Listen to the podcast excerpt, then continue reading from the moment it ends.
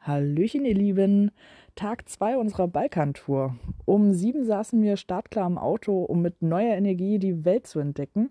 Und um richtig wach zu werden, besuchten wir die eigentlich geschlossene Windgar-Klamm bei Potthorm oder so ähnlich. Ich hoffe, ich habe es richtig ausgesprochen. Auch wenn diese in den Wintermonaten nicht geöffnet hat, wollten wir trotzdem einen Blick dort reinwagen und es hat sich tatsächlich gelohnt. Auch wenn wir nur die ersten 100 Meter der Klamm bestaunen konnten, sind wir uns ganz sicher, hier solltet ihr unbedingt vorbeischauen, falls ihr das Land zu wärmeren Jahreszeiten besucht.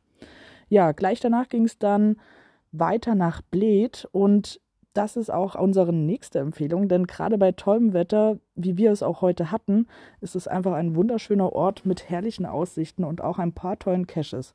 Der Lab plus Bonus und ein Tradi in einer Touristeninfo, von denen ich euch einfach mal die GC-Codes in die Infobox packen werde.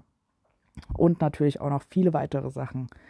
Gegen Mittag ging es dann auch schon wieder weiter nach Kranje also wir haben sehr viel über diesen Namen diskutiert und wissen immer noch nicht so richtig, wie er ausgesprochen wird. Aber naja, ich äh, hoffe, es war so halbwegs richtig.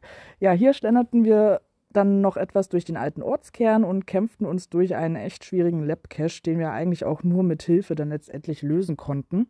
Aber der Bonus hat dann auch die Mühe wieder weggemacht. Den fanden wir eigentlich echt ganz schön.